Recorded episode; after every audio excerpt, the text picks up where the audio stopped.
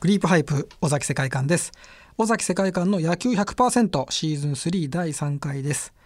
尾崎世界観がヤクルトが開幕ダッシュできたのか気にしつつより深い野球の世界を探求していくこのポッドキャストアシスタントを務めていただくのはこの方ですはい、えー、ヤクルトは開幕ダッシュできたんでしょうか。日どう本なん放でしょう送、ねスポーツアナウンサー煙山光則です。 4本撮りまなんで、あもうあれですね、今6月1日に撮ってますんで、まあ無事に開幕して、はいで今序盤ではいどんな感じになってるかと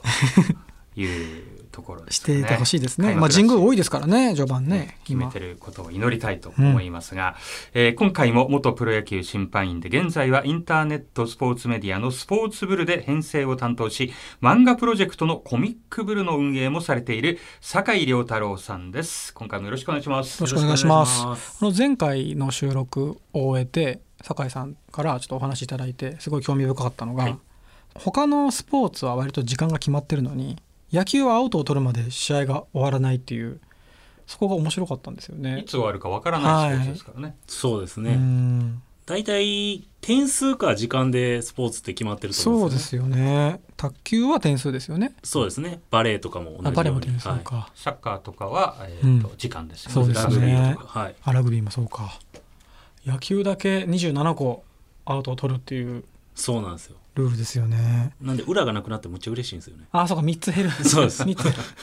3つ揉める要素が消 えるんで、僕らからしたら。そうかそれはじゃあもう火種なんですねアウトっていうのはあそうのです揉め事の種時間が長ければ長くなるほど、うんそういう何かが起こるね悪いことが起こるアクセ苛ント立ちもがね起こる可能性悪い気あがる乗っかってくるんでしょうね時間が長くなればなるほどそうですね。うんたまに2時間ちょっとで終わる試合とかありますもんねありますあります。もうそういう時はもう本当話題になりますねうん。選手も含めて。ああーの試合、何時間何分やったらしいぞはい。逆パターンもあるんですけど、はい5時間何分やったぞっていう。あーそうですねそれはもうアナウンサーの方もそうですよね実況していて5時間過ぎると、まあ時間が過ぎていって、はい前回のね、はい調子の話もありますけど、うんまあ、どんどんどんどんこう試合に乗っかってって良くなる時もあるし、はいもう試合は結構崩れながらはもいすごく長い試合とかもあるんで、うんそういう時は集 中力でも結構好きなんですよこのファンとしてはこうグダグダになってくるあのなんか変な空気になってくるあのこう球場の感じもなんかこう気が緩んでる感じっていうかあれが好きなんですよね。 みあみなんかこう、えー去年で言ったらマツダスタジアムでヤクルトが延長10回表かなんかに12点ぐらい取ってもうグダグダになった試合があったんですけどああいう時のなんかその何とも言えないこう空気あはーなんいやかちょっとカオスのような。いあれは結構好きなんですよね、まあ、実際そこに携わってる方からしたら今酒井さんは嫌な顔してる いやまあまあそうですねそういう試合絶対に揉めるんで、うんだからあのヤクルトが神宮でやった CS であの菅野投手がノーヒットノーランした時なんて早かったんじゃないですか試合あそういう試合はめちゃくちゃなんか多分いい雰囲気でやってると思うんですよねはいアナウンサーの方とかもそうなんですかね実況の方とかも早い試合投手戦とか あーどっちの方が好きですかうんまあ本音を言えば、まあ、投手戦の方うがんテンポもいいですし、うんあの守備なんかもこうポンポンとまあそうまあですよ打ね撃戦でもこう面白い打撃戦っていうのもあるじゃなはいはいはいはいですかい競りながら内容はや逆っ転ぱあにりま次すぐよ逆ね転とか、はいまあ、正直内容に左右されちゃいけないんですけど、うん13対0とかで、はいはいはいこう結構しかもピッチャーがなかなかアウト取れずにっていう試合になった時にもう解説者に聞くこともないしそうですよねでも何かを聞かなくちゃいけないしうんみたいな展開の時が一番辛いですかね。でも点数が結構入ってる乱打戦なのに試合が早い時もありますよねありますえっと基本的にボールが少なかったら早いですねああそこなんですね、はい確かにあーボールボールはいはいはい牽制球うん牽制球そうですボールフォアボールとかが一番 そうかあれ試合が長引くのって結構ボールなんですねボールとファールですファールかああそうかそうかだからいっぱい打たれてても初球とかで打たれちゃってたらもう試合早いんですねそうで すね早いでまたすピッチャーの間合いがすごく30秒とか40秒ぐらいになってくることあるんですうーよ。んうで投げそうる、ですね投げましたって言ったらボールーんっていうのが続いていくとちょっとそこで崩れていくんですね、うんははいい、さあそんなわけでシーズン3第3回ははこいんなテーマを用意しました。はい審判目線で見た一流選手とはということで、えー審判の方しかわからないはい一流選手について伺っていきたいと思いますが、まずはピッチャー編とうんいうことですかね。えまあキャッチャーの真後ろですからねはい、球審の方がいる場所はね、そうですよだから僕昔聞いたことあるんですけど藤川球児さんが投げると球審の方がこう腰を落としてはい、判定するんだけど、判定するときに腰が伸び上がってしまうって聞いたことあるんですいやないじゃないですかけど、いや聞い都たこと市ない伝です説都市伝説都市伝説でもなんかあの、まあ、イメージとしては僕は藤川選手の全盛期をちょっと知らないんですけど、はい浅尾選手あの全盛期、はいいや中日あにいた、はい本当なんていうんですか表現するとピンポン玉みたいな感じではい本当なんか浮き上がってくるようなはいストレートなんですよ、ストね、レートがはいクローザーであセットアッパーでセセッットトアアッッパパーーででしたねもう絶対打てなかったもんな MVP 取ったといううシーんーズンえそういうのって判定はしやすいしにくいでいうとそのピンポンみたいにくるボールってえっと、ストレートばっか投げる投手は僕好きですね、あーなんでですか判定しやすい判定しやすいです ね単純にはいあーあとはやっぱやってて気持ちいいっていうのもあるそんうでですすかねねはいえー一番判定しづらいのは浅ど尾投手2011年の防御率が0.41だそううわすごっ顔もねかっこいいし、顔の防御率もね浅尾いいです投手でもあれでしたっけ特殊球というかパームボールでしたっけ意外と球審から見てると何投げてるかそのパームなのかフォークなのへかーあんま分かんないんですよねどっちに曲がってるかは分かるんですけど、うーんあんまりそういうのはあんまり気にしないないんですかそのあこの球種だなとかそういうのもあ全くですあのどちらかと言ったら情報ない方があー来たところを判定するあそってういうかそうあんまりかんそうか余計な情報入ってない方がいいんですねはい、先入観あると良くないのか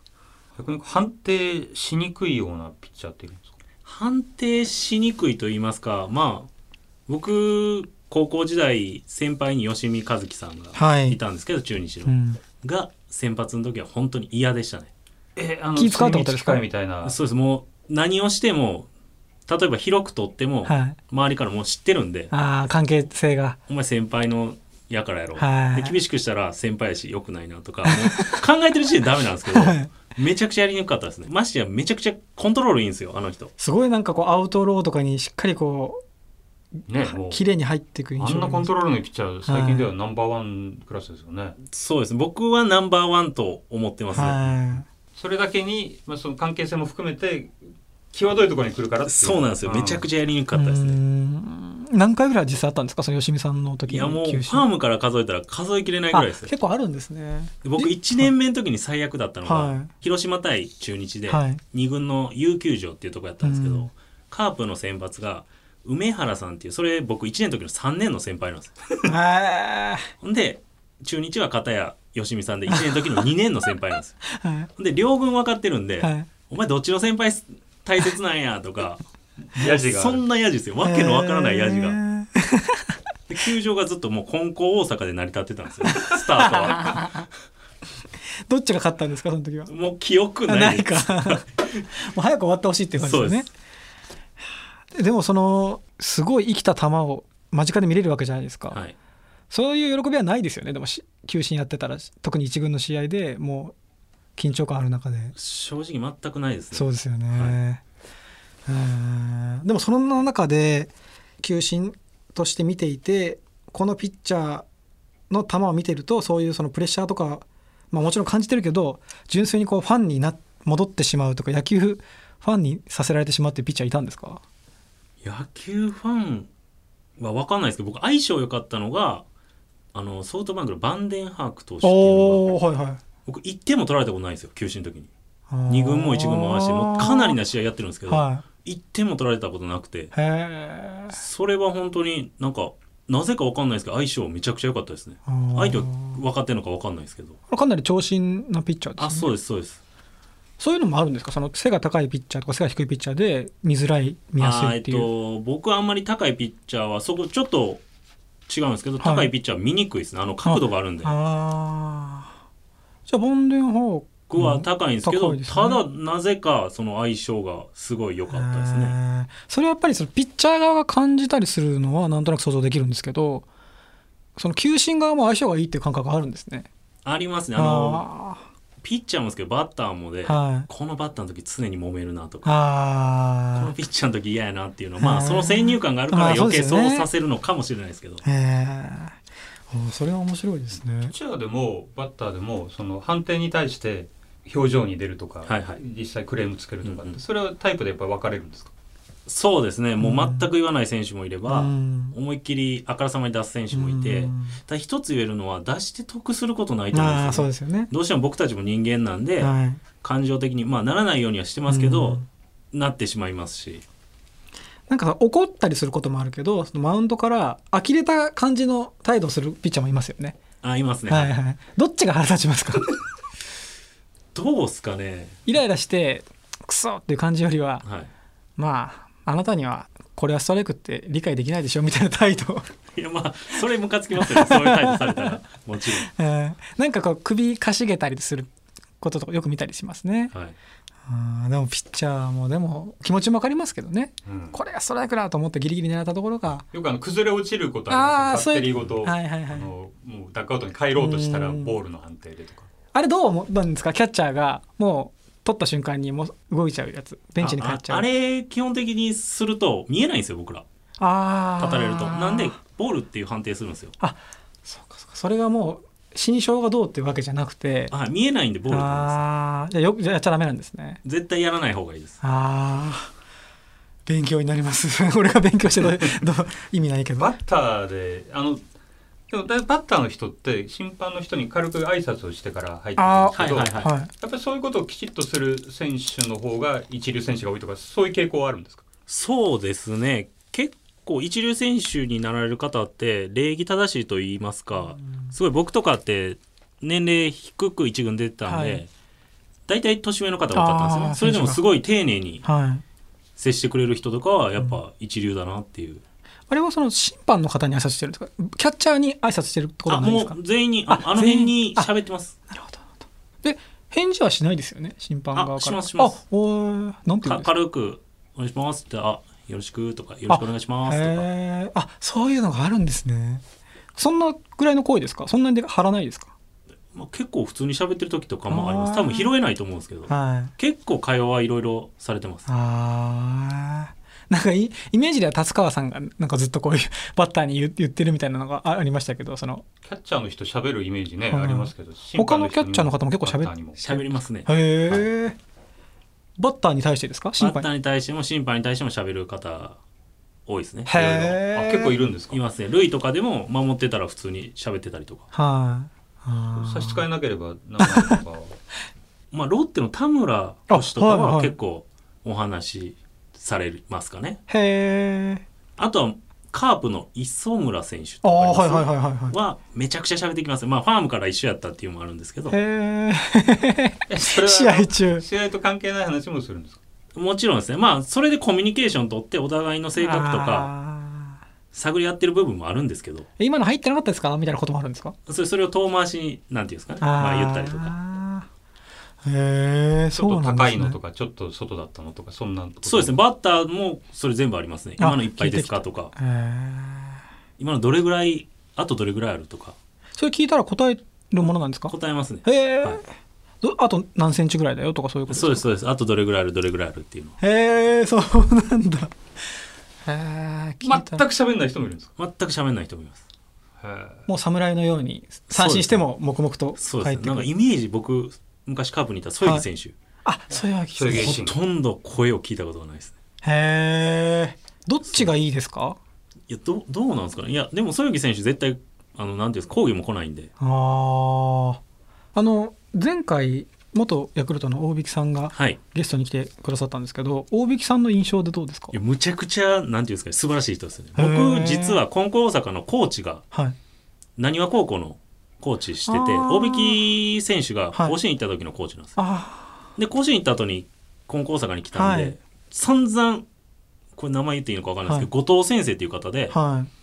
いもうずっと大引選手のことを言われててへえあこう見本としてそうですあのプレイヤーとしてなんていうんですかねその、まあ、頑張ることは当たり前だけど、はそれ以上に人として成長しろよっていうことをすごい言われて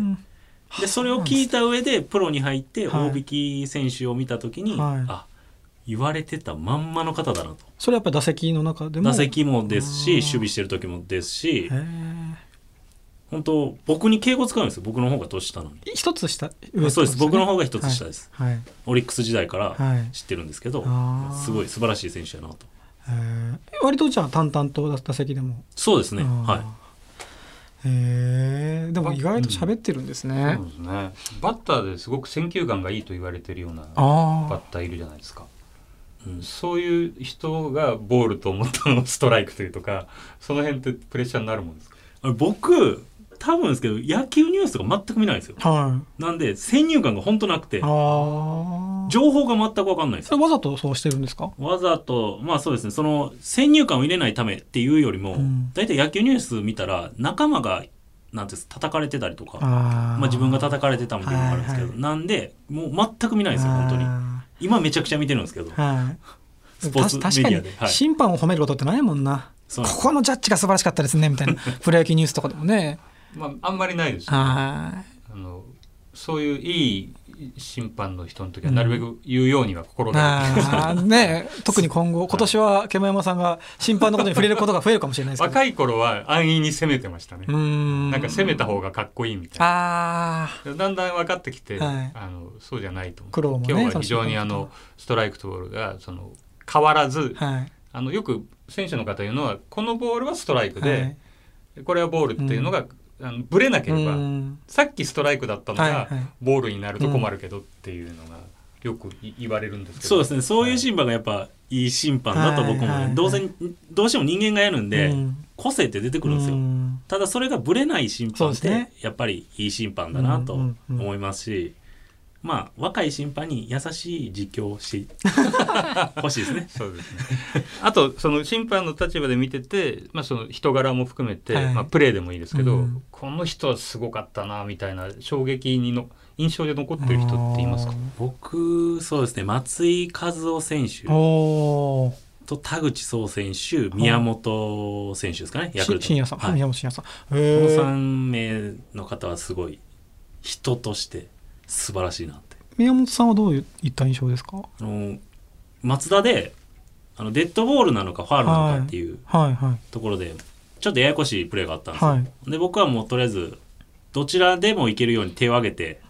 ファールであってうも、んまあ、デッドボールまあ審判ちゃんと言えばヒットバイピッチっていう言葉なんですけど、はいなのかどっちでも逃げれるようにしてたら、うん宮本選手から「当たってないようーん。ファールやで」って教えてくれたんですよ、ね。へえ。で揉めるはずやったことはいはがい回避されたんで、ああ、でそれはもうファールだって判定になそうっでて。す。ああ、でもやっぱりそれはもう当たってなくてもなんか自信もあるんでしょうね。もうヒットを打つっていう。どうなんですか ねまあ多分正直にしたかったんじゃないですかああ。ねそい。ういううことで一塁に行くことよりもはい正直に野球やりたかったんじゃないですか、ねああ。前ですね。そうですね。松井和夫あるいは田口さ田ん口壮田口壮さんはい松井選手は本当に多分ですけどまあ言ったことはないですけどワンバンストライク言っても多分文句言わないと思う、へえ。それぐらい。らい本当にもうジャッジに対してはい何の反応もしないですし、へえ。で僕なんてすごい年下の人間なのにすごい丁寧に接していただきますし、田口壮選手もそうなんですよ、うん。まあ、監督になってからがはい。すごい